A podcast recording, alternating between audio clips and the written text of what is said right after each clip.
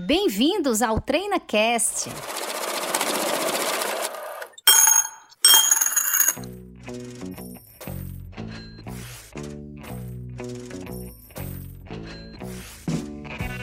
Olá, ouvintes! Eu me chamo Paula Fradique, sou diretora de operações da Treinacom Negócios Empresariais. Seja muito bem-vindo a mais um episódio do TreinaCast, o seu podcast. E nesse vigésimo episódio, nós vamos tratar sobre os aspectos da fiscalização estadual. E você que está aí conosco, espero que você fique com a gente até o finalzinho desse episódio, a gente possa estar tá contribuindo com muita informação de qualidade para você, tá? E nesse episódio, a gente convidou uma pessoa que já vivencia a fiscalização há muito tempo, o Matheus Firmino, que é gestor de tributos da Treinacom, Matheus que já é bacharel em ciências contábeis, já atua na área tributária do ICMS há mais de sete anos. Matheus, seja muito bem-vindo a esse episódio. Muito obrigada por ter aceito mais uma vez o nosso convite. Você que é veterano aqui do podcast. Olá, Paula. Olá, ouvintes. Eu que agradeço mais uma vez o convite. Espero contribuir neste episódio. Gostaria de compartilhar com vocês as minhas vivências ao longo desse tempo, acompanhando as fiscalizações e as decisões a nível de contencioso. Eu não tenho dúvida de que a sua contribuição vai ser muito valorosa. O Matheus, que já tem aí uma vasta experiência em acompanhamento de fiscalização, também é estudioso da matéria, fica sempre acompanhando as decisões a nível de contencioso.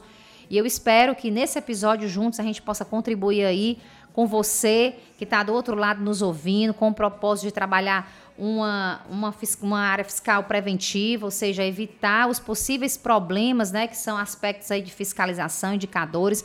Então, nesse episódio, a nossa missão é orientar você, é indicar para você aquilo que a fiscalização está mais, né, assim, atenta, aquilo que a fiscalização está mais voltada, o que, que a fiscalização observa mais, para que a gente possa atuar de uma maneira preventiva, de modo a evitar que as empresas sejam autuadas. Esse é o propósito desse episódio, se você tem esse propósito também, fica com a gente até o final.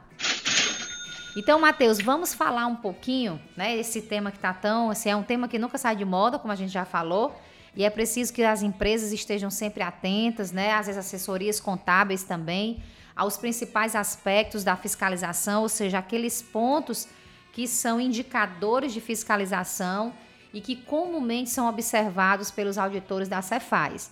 E aí eu queria que você apresentasse para a gente, falasse de uma forma assim bem panorâmica, quais são esses indicadores, o que é mais visto nas fiscalizações, o que é que tem ocorrido é, mais recorrentemente, né, nas fiscalizações que você acompanha, Matheus? Passa para a gente essa experiência, por favor. Bom, Paula, a fiscalização, como bem você mencionou, é um tema que todo ano está abrangente nas empresas aqui no estado. Muito em função do nosso fisco estadual ser muito ativo, tá? É, ele, ele com constância acompanha as empresas e todo ano ele bate na porta de alguns contribuintes. Os pontos onde a Cefaz busca mais e é, re, é recorrente a gente ter nas fiscalizações é relativo à malha fiscal e relativo a estoque. O que é a malha fiscal? A malha fiscal é o controle de documentos, tá? É, é onde a Cefaz verifica se todos aqueles documentos que foram emitidos por você e destinados a você, empresa, é, lançados na sua declaração, no seu expediente fiscal mensal, que é informado ao fisco pela a sua contabilidade externa ou a contabilidade interna da sua empresa. Busca também verificar se você fez todo o processo de selagem no sistema da Cefaz Citran, que é aquele controle de mercadorias que você recebe de outro estado, tá? É, se você que está escutando não sabe, Toda mercadoria que você adquire de outro estado, independente da sua destinação, se consumo, se ativo, se revenda, ele deve ter um registro de passagem é, no primeiro posto fiscal é, de entrada no estado. Fora isso, a gente também tem pontos como o crédito indevido, tá? Para aquelas empresas que apuram o imposto pela, pela não cumulatividade, pelo débito e crédito. É, é sabido que as empresas do Estado e os, os fiscos em geral, eles só lhe autorizam a lançar um crédito quando esse, esse crédito vem destacado no documento. Isso, para 99% dos casos, é, só pode ser feito dessa forma. E caso você venha aproveitar um crédito diferente do documento, que não venha destacado, você vai acabar sendo penalizado pela Cefaz por, por isso. Fora esse, um outro ponto que eu acho que é onde pega as empresas mais de calça curta é o estoque, tá? É onde a empresa tem é, o maior, a maior penalidade, o maior volume, né? Onde realmente toma o susto nos valores que a empresa venha sofrer de, de infração. A chamada omissão de entrada e a chamada omissão de saída. Para a gente entender um pouco, a omissão de entrada é aquela omissão causada por eu dou a saída de um produto ou declaro esse produto no meu estoque final que eu não tive a entrada anteriormente, ou por falta de, de ter o documento fiscal, ou por falta de controle naquele código que você vai estar tá declarando ali na saída ou no estoque final. Já a omissão de saída ela é, ela é o inverso.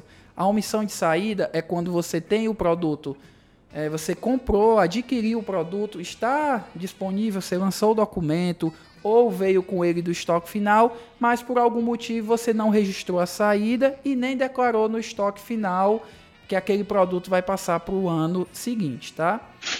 Esclarecido, Matheus. É bem assim, você passou aí por alguns pontos da fiscalização e é, realmente pontos bem relevantes, como a gente já havia conversado antes do início desse episódio. E aí eu queria só que você explicasse um pouquinho pra gente, assim, vou fazer algumas perguntas para ti que foram direcionadas aqui pelos nossos ouvintes acerca desses aspectos da fiscalização e iniciando aqui sobre essa questão da escrituração dos documentos fiscais, né? Você fala que existem as notas fiscais de entrada que são destinadas às empresas e as saídas emitidas por, pelas empresas, né? E que essas, esses documentos devem ser declarados no SPED fiscal, que é a obrigação acessória aqui do Ceará, e em outros estados, pode ser a DF, pode ser o SPED, ou seja, cada estado, a grande maioria aderiu ao SPED fiscal, mas ainda tem estados que têm obrigações específicas, como é o caso da DF, como é o, o caso do CEF, né? Então, a gente tem aí outros estados com outras obrigações, mas todas elas têm essa, essa premissa, né? De recepcionar a movimentação fiscal da empresa e de realizar esses cruzamentos, né? Cruzamentos que vêm é, do que é informado pelo emitente para o fisco, na medida que é emitido os documentos fiscais eletrônicos. Hoje o fisco tem todo esse controle do que é destinado às empresas, do que as empresas emitem. Então, facilmente hoje o fisco consegue fazer os cruzamentos e identificar a ausência dessa movimentação, né? Então, você falou sobre isso e eu queria só é, fazer essa evidência e te fazer uma pergunta acerca das operações interestaduais. Você falou a respeito da selagem do documento fiscal também, que é um ponto de que é tratado na fiscalização, e falou que a selagem ela deve ocorrer na passagem pelo primeiro posto fiscal.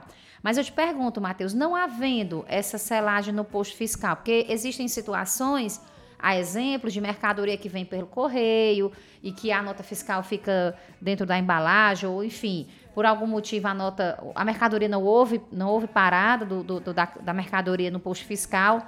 Essa nota fiscal passou sem necessariamente ter sido selada no posto. O contribuinte tem que adotar algum procedimento dessa selagem, caso passe pelo posto sem ser selada?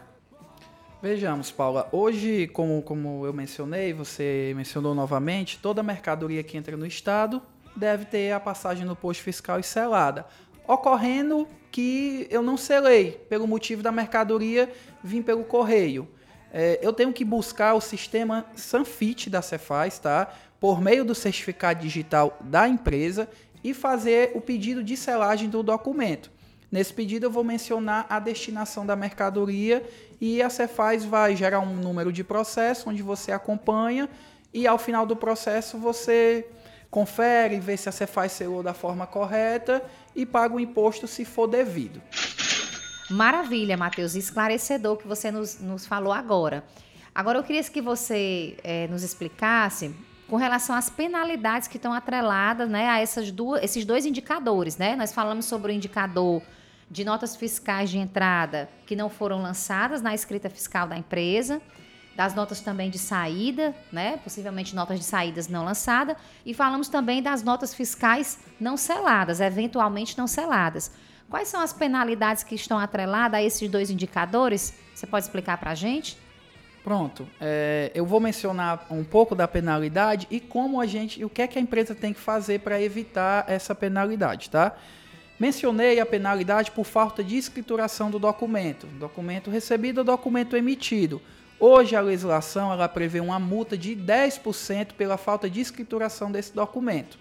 Onde é que está previsto, Matheus? Na Lei 12.670 de 96, em seu artigo 123. Então, quem tiver a curiosidade e quiser abrir a lei, pode procurar o artigo 123 que vai estar lá é, descrito a multa de 10% por falta de escrituração do documento. E o outro ponto, que é pela falta da selagem do documento, é previsto hoje também no artigo 123 da mesma lei uma multa de 20% pelo valor da operação, pelo valor do documento. Ou seja, o que é que a gente pode, pode concluir? É, os dois pontos. Se eu tiver um documento interestadual que eu não lançar e esse documento não for selado, a empresa pode ter uma multa de 10% e mais uma multa de 20% pela falta de selagem desse documento fiscal. Lembro que para a empresa evitar essas penalidades, ela tem que ter o controle. Hoje a Cefaz disponibiliza o sistema CIGET, tá? onde a empresa pode ver os documentos que ela não lançou e os documentos que ela não selou. Para aqueles documentos não lançados, a empresa deve fazer a manifestação onde ela confirma se o documento foi recebido e se o documento, se a operação não se realizou. E a selagem ela identifica e procura o portal Sanfit para poder fazer a selagem do documento. Paulo, eu gostaria também de mencionar é, que aqui na Treinacom a gente tem um sistema próprio que faz essa, essa, essa verificação. Então, o nosso sistema ele já é integrado com a base nacional e ele busca os indicadores tal conforme a Cefaz hoje vem aplicando nas empresas, a gente já usa de forma preventiva. Coisa boa, maravilha, Matheus. Matheus, agora a gente queria esclarecer aqui para os nossos ouvintes, foi uma outra pergunta que foi demandada aqui para nós através do e-mail da, do nosso TreinaCast, né? podcast@treinacom.net foi falado também acerca da omissão, que você já citou também, né? Mas antes de a gente entrar da omissão, tenho uma outra pergunta que eu acho que está mais relacionada, no, em primeira instância, com a escrituração do documento. Eu não queria perder essa pegada aí que a gente já vem da escrituração, é a respeito dos créditos, né? Você já havia falado em, em, em, no início do nosso podcast que existe a penalidade atrelada à utilização de créditos indevidos, né? É, a gente tem a situação onde a nota fiscal da emitente gera um crédito integral, tem situações de crédito reduzido e tem situações de emitentes, fornecedores, optantes do Simples Nacional, que geram um crédito específico, né? Conforme a, ao enquadramento da tabela do Simples que o emitente está sujeito. Explica para a gente essa questão da apropriação indevida do crédito e como essa penalidade acontece. Pronto. É, Para a gente entender um pouco da penalidade, a gente passa, tem que conhecer o documento, tá? É sabido que hoje na legislação dos estados, eu só posso me aproveitar do crédito destacado em nota, mesmo que aquele crédito tenha sido destacado a menor. Significa que se eu estou comprando uma empresa que me destaca 18%, aqueles 18% tem que vir na nota fiscal destacado. Se eu estou comprando de uma empresa que tem redução na base de cálculo para um determinado produto, eu, quando estou lançando na minha apuração, tenho que entender que aquele produto tem redução e lançar o crédito com base na redução, mesmo que na nota fiscal venha um crédito destacado a maior. Então a gente tem que ter essa atenção, né? Os amigos aí que trabalham na área tributária, é, de que eu não posso aproveitar o crédito para um produto que tem redução na base de cálculo a maior, mesmo que ele venha destacado na nota. Mesma coisa para o Simples Nacional. O Simples Nacional ele tem um tratamento diferenciado, então ele tem uma alíquota menor. Essa alíquota só, ela tem que vir descrita na nota, nos dados adicionais e também descrito o valor do ICMS que eu posso aproveitar.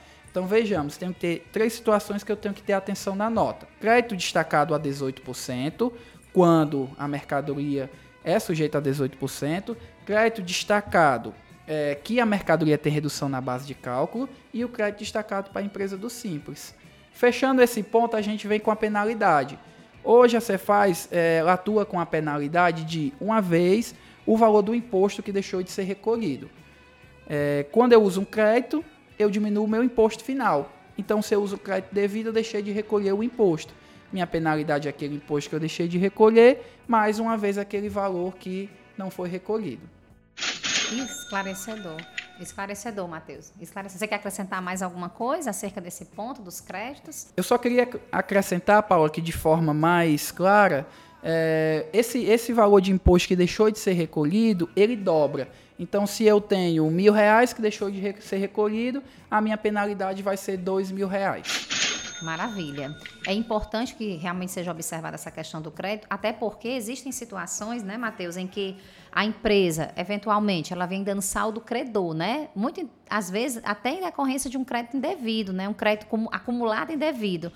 Uma vez que ela é identificada essa, esse crédito indevido, ela passa a ter saldo devedor, ela não acontece o saldo devedor apenas naquele mês da, da identificação. Como havia um crédito acumulado indevido, esse, esse, essa ausência desse crédito, né, que não existia, que agora passou a ser uma apuração devedora, pode refletir, inclusive, nos meses futuros, né?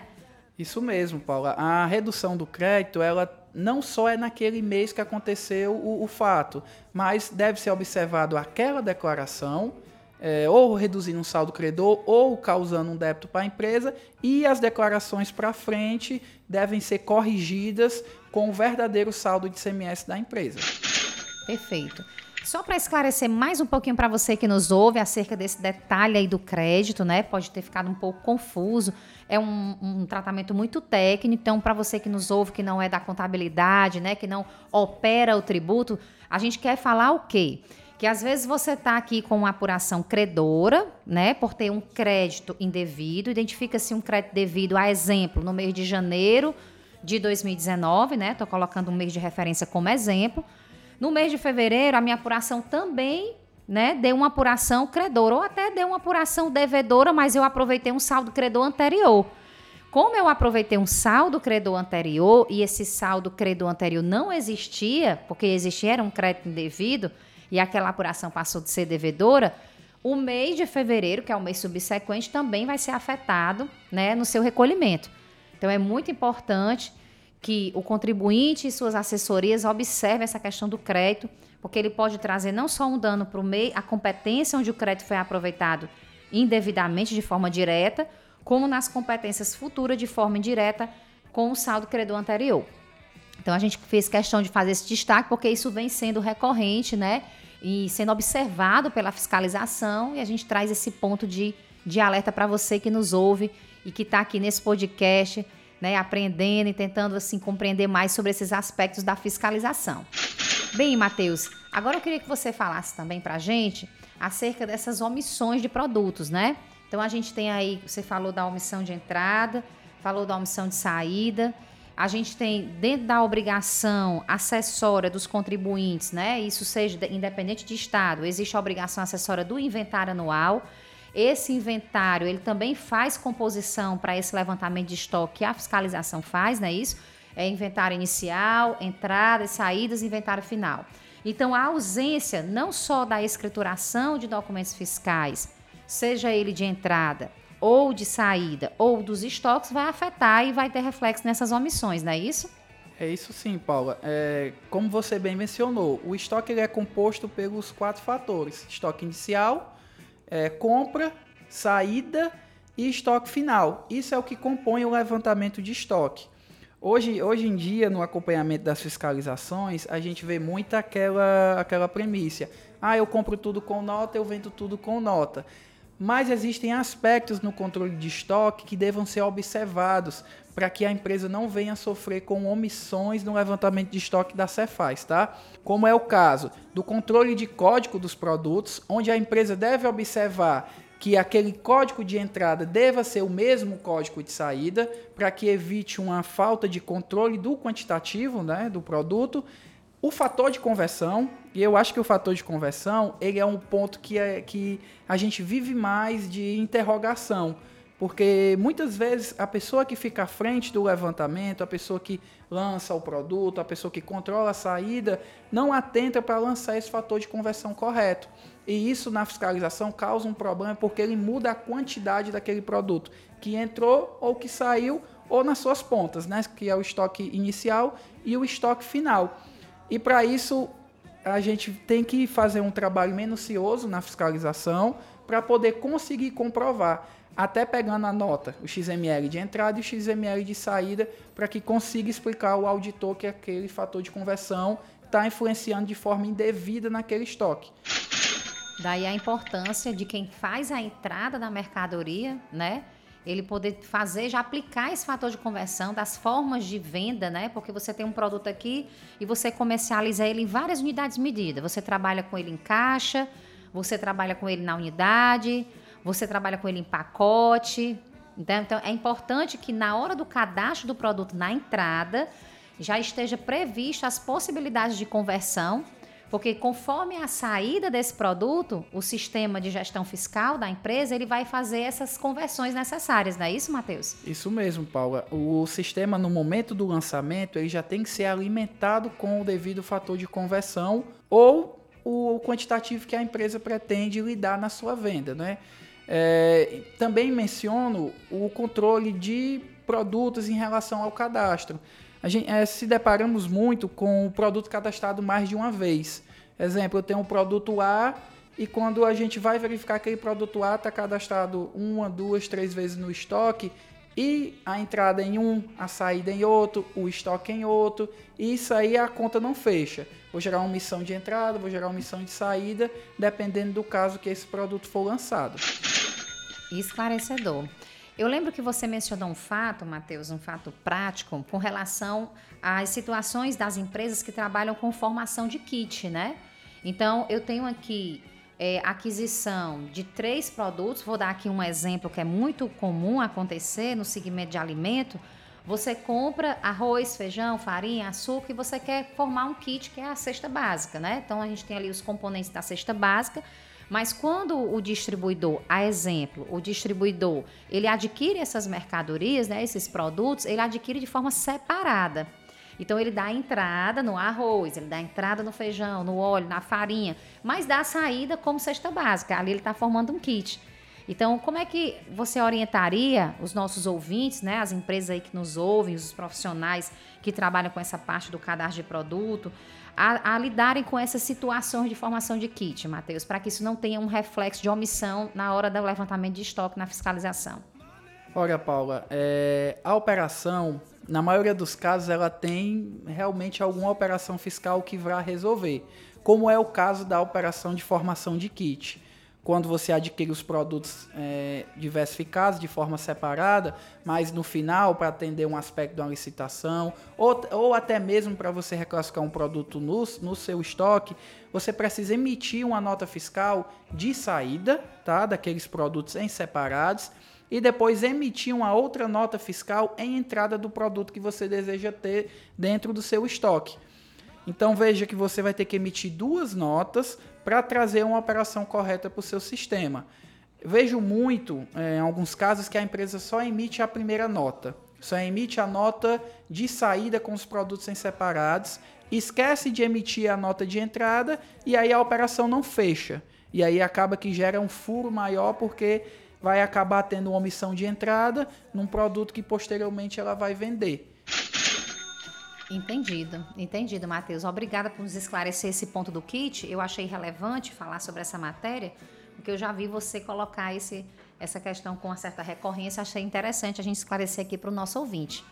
E você que está nos ouvindo, se está gostando desse episódio, não deixe de compartilhar.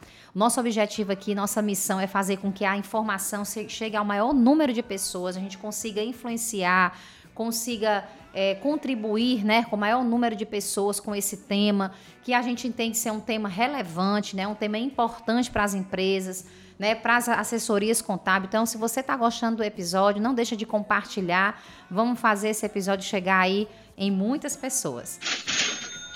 Ainda sobre a questão dos documentos fiscais, Matheus, eu gostaria que você esclarecesse para nós é, e aí depois a gente volta para a questão do estoque, mas é porque eu gostaria de trazer esse tema que eu acho até que a gente deveria ter falado lá no começo do podcast. E aí eu peço desculpa a você que nos ouve, mas a gente vai voltar com o tema da escrituração. A gente tem lá no momento da escrituração fiscal dos documentos, ex existe situações em que há alteração do documento fiscal na escrita, ou seja, o XML foi emitido de uma maneira, a exemplo, no XML eu tive um débito de, de imposto, né? Se eu debitei o ICMS, identifico essa falha né, de débito e quero corrigir isso na minha escrita no SPED. Isso é recomendado, Matheus, eu fazer essa correção na escrita? O que é que você nos diz? O que a gente tem que observar, tá? O documento fiscal, depois de ser emitido, ele obedece o seguinte momento. Eu tenho 24 horas para poder cancelar o documento, eu tenho até 30 dias para poder cancelar o documento. Isso eu posso fazer, ele resolveria a minha situação do débito destacado indevido. Mas eu tenho que observar que esse documento só pode ser cancelado caso a mercadoria não tenha circulado, não tenha saído da minha empresa. Em cancelando o documento fiscal, eu já resolveria por si próprio a questão do débito destacado indevidamente. Mas vejamos que a empresa circulou a mercadoria e depois foi que identificou que o débito foi destacado indevido. O que é que a empresa deve fazer? A primeira coisa é não desconfigurar o documento que foi emitido, tá? Porque se eu desconfigurar, eu posso, em, eu posso em ação fiscal sofrer com a cobrança daquele débito que não veio, que não foi declarado no meu SPED, que não compôs a minha base do tributo. Então, como é que a empresa faz? Ela não muda o documento, ela deixa o débito destacado e na sua conta gráfica ela estorna esse débito que foi destacado indevidamente. Menciona porque foi destacado indevidamente é, coloca na conta gráfica e declara no SPED fiscal, Paulo. Assim ela resolve a situação do débito destacado indevidamente.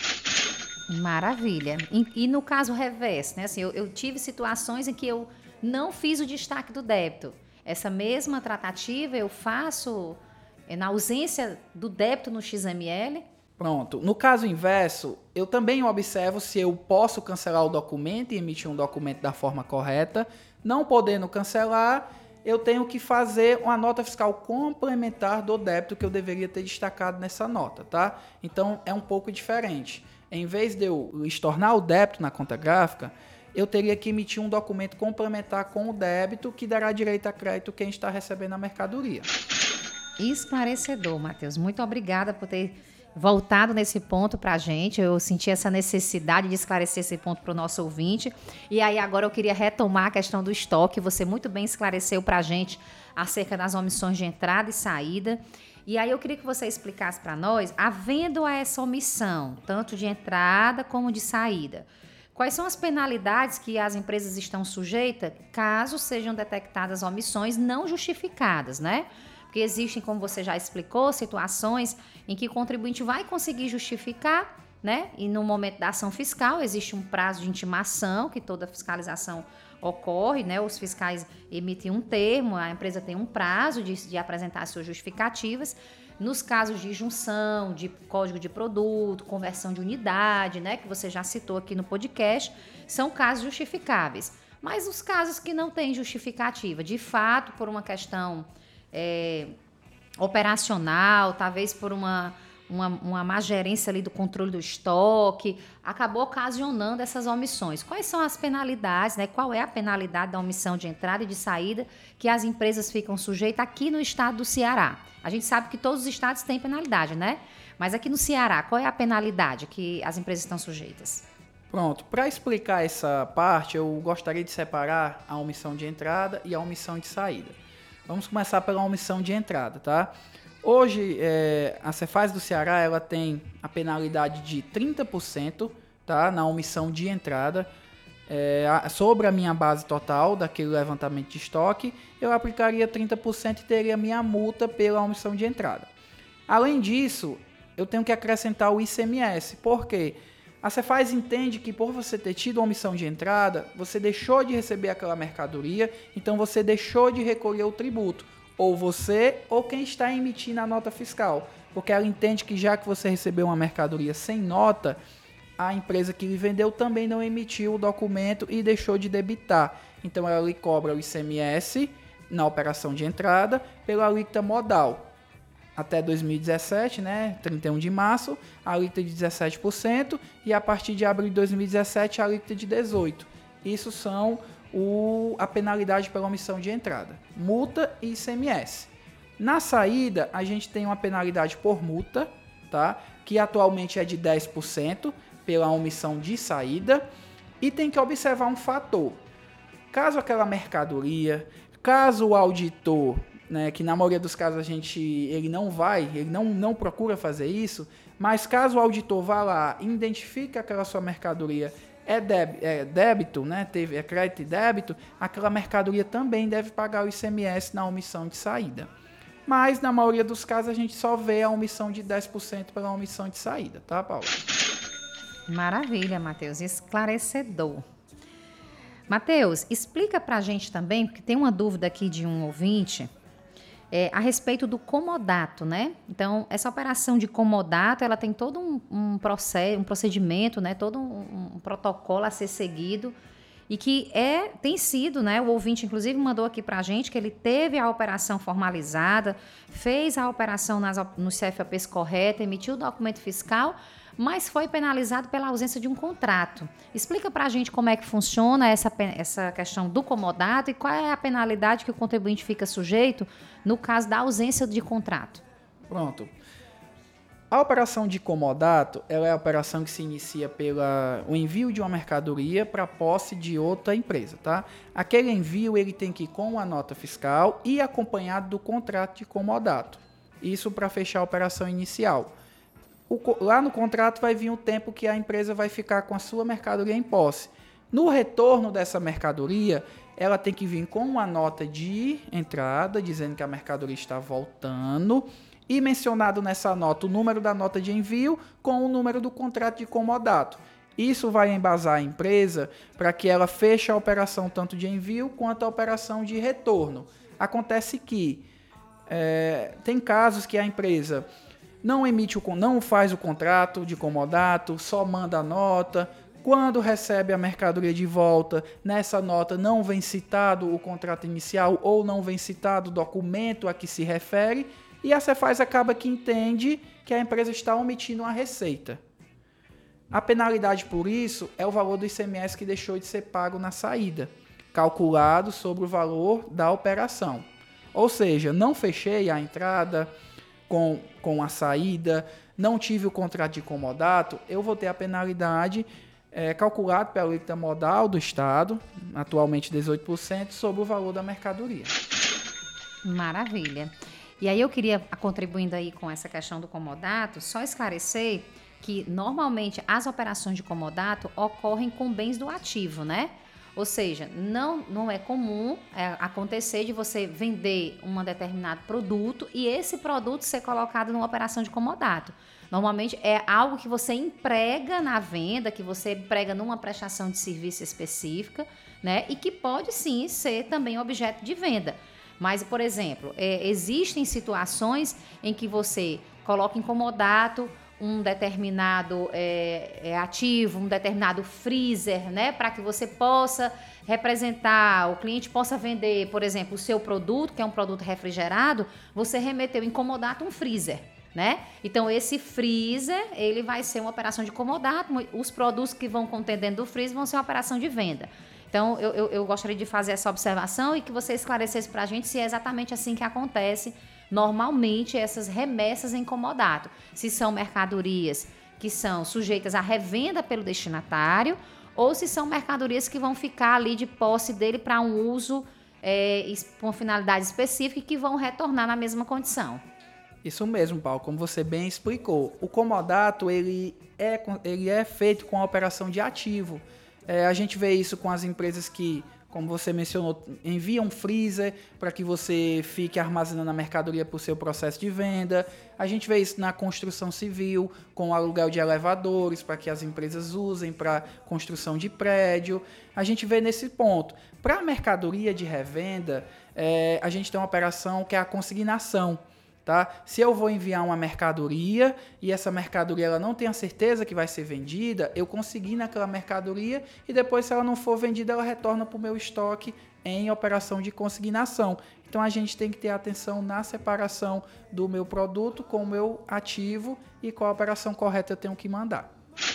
Maravilha, maravilha, Matheus. Muito obrigada. Eu tenho certeza que quem está nos ouvindo aí, está ouvindo o nosso podcast, está gostando bastante porque a gente está entrando, assim, como a gente está falando de aspectos da fiscalização, a gente está trazendo aqui para você, ouvinte, os pontos principais de dúvida, né, e que tem sido objeto de infração né, nas fiscalizações que a gente vem acompanhando, né, que a gente vem acompanhando também a nível de contencioso, a gente vê aquilo que os contribuintes estão defendendo, então a gente acompanha também essa matéria e percebe que esses são os pontos onde as empresas acabam falhando nos seus controles, né? E acabam talvez não sendo bem orientadas e acaba acontecendo as infrações. Então, essa operação de comodato, muito bem esclarecida pelo Matheus, é um ponto, sim, um ponto de, de atenção para todas as empresas, para todas as assessorias, para que a gente gente não venha incorrer em penalidade na operação de comodato. Matheus, fala um pouquinho para a gente também sobre a questão do mútuo, né? É, não é tão comum a gente ver nas ações fiscais, mas já, já, já ocorreram, né? A gente acompanha, como eu já disse aqui, a nível de contencioso, até as próprias fiscalizações que a Treinacom acompanha, essa questão do objeto do mútuo, né? Então, em que momento, na fiscalização estadual, o mútuo pode vir a ser é, um aspecto de indicação, né, de, de, de autuação. Pronto, a gente entra nesse ponto até num aspecto é, de orientação. Acaba que os aspectos iniciais da fiscalização, é, rotineiramente a Cefaz ela vem com aquela questão das escriturações, vem com aquela questão do estoque. Na maioria dos casos, os auditores ou a própria orientação é de que vá só até ali. Acontece que em alguns casos o auditor ele vem com direcionamento também de analisar a contabilidade. Como, Matheus? Pelos livros. Ele viu uma operação fiscal, vou dar um exemplo do estoque de mercadoria. Ele viu que foi declarado um estoque de mercadoria, exemplo de um milhão de reais no fiscal, mas por não, não entender que aquela operação estava correta, ele solicita o livro contábil para comprovar se aquele seu estoque realmente é de um milhão de reais. E aí é nesse momento, Paulo, que ele consegue enxergar uma diferença entre as declarações contábeis e fiscais e pode chegar no ponto do contrato de mútuo. Tá? E aí ele vai perceber que tem operações financeiras na empresa que não está de acordo com a sua operação e aí vai solicitar esclarecimento. Chamou a atenção para quem quiser entender um pouco mais sobre o contrato de mútuo, o nosso último podcast falou sobre isso. Então, o podcast 19 pode esclarecer mais sobre o detalhe do contrato de mútuo. Maravilha, é isso mesmo. Você que não ouviu ainda o 19 episódio do TreinaCast, vai lá, ouve, acabando esse episódio aqui, vai lá escutar, porque no episódio anterior nós esclarecemos tudo sobre multa e lá você vai poder ficar melhor informado sobre esse aspecto que também é objeto de fiscalização do Estado. Bem, Matheus, o nosso episódio está chegando ao fim. Né? Eu queria só que você, para a gente poder encerrar, esclarecesse para a gente com relação. Nós falamos de penalidade, falamos dos principais indicadores de fiscalização, mas aí como é que a gente faz esse pagamento? Né? Essas penalidades todas que você falou aí, que você mencionou para a gente, já são valores líquidos se o contribuinte tomar uma decisão, ok, a empresa foi autuada, o contribuinte decidiu que não vai fazer defesa a nível de contencioso, ele deseja pagar esse auto de infração. Pena, essas penalidades, elas já são valores é, líquidos ou existe algum desconto que o contribuinte fica pode se beneficiar se ele fizer um pagamento num tempo menor? Enfim, explica para a gente como é que funciona essa parte do pagamento. A penalidade que eu mencionei durante o nosso TreinaCast foram penalidades brutas, tá? Eu pegando o valor da operação, aplicando o percentual, eu encontro o valor bruto da multa, da infração que eu, que eu cometi.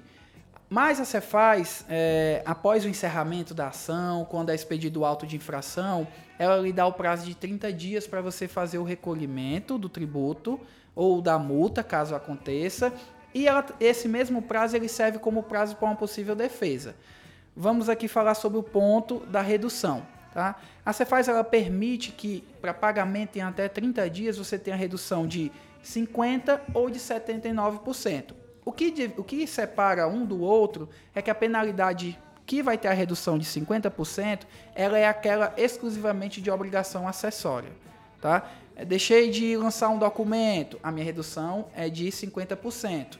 Tive um problema com omissão de entrada ou de saída, a minha penalidade tem a redução de 79%. Essas são as reduções que a Cefaz tem atualmente.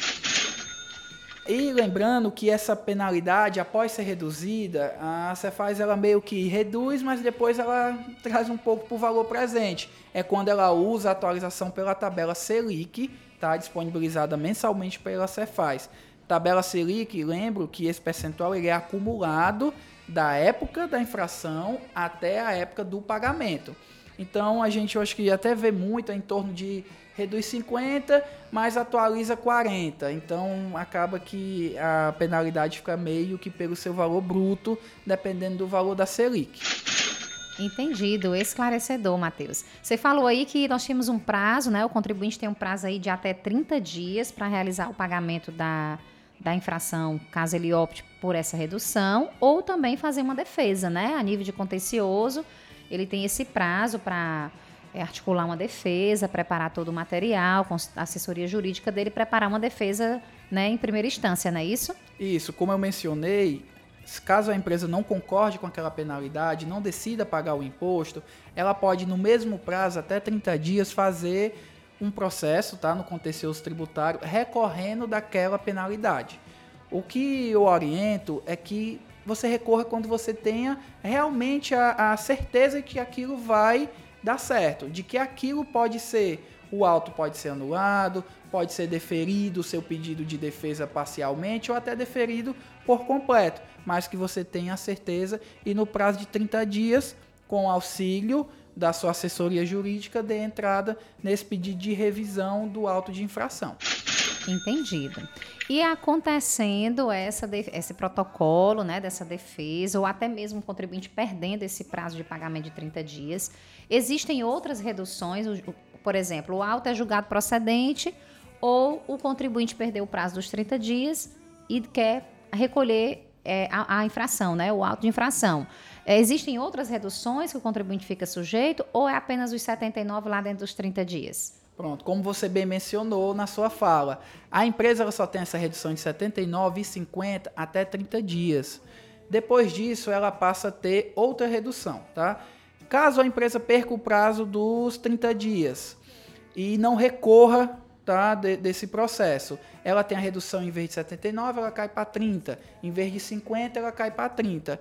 Mateus, mas eu recorri no meio do processo, é, não, não foi julgado na primeira instância e eu vou decidir pagar, vou decidir cancelar a minha defesa.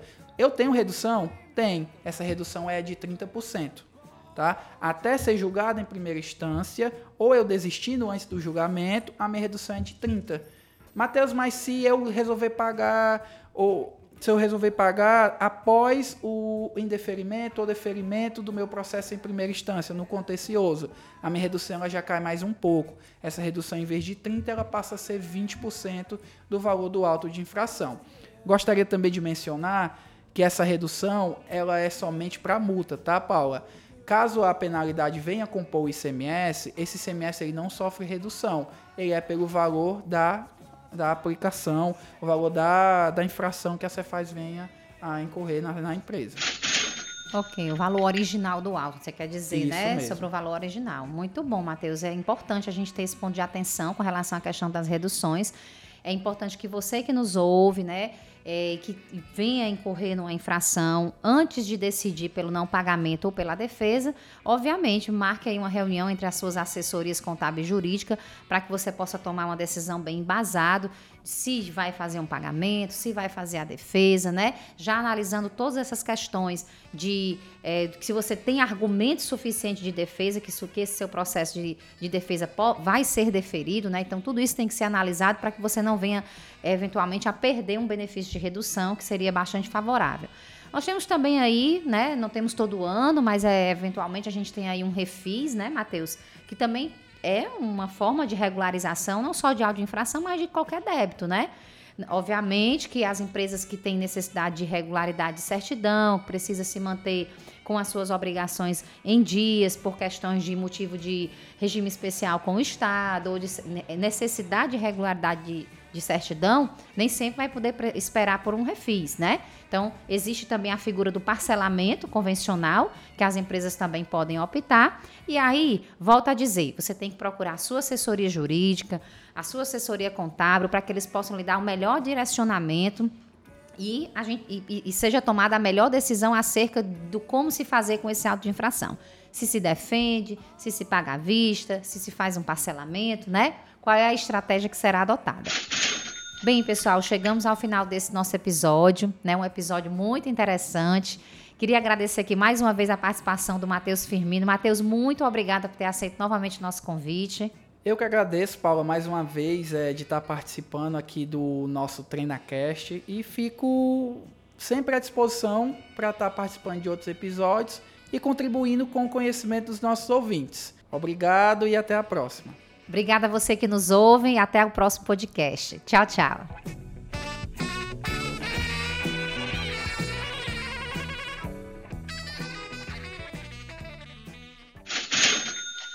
TreinaCast.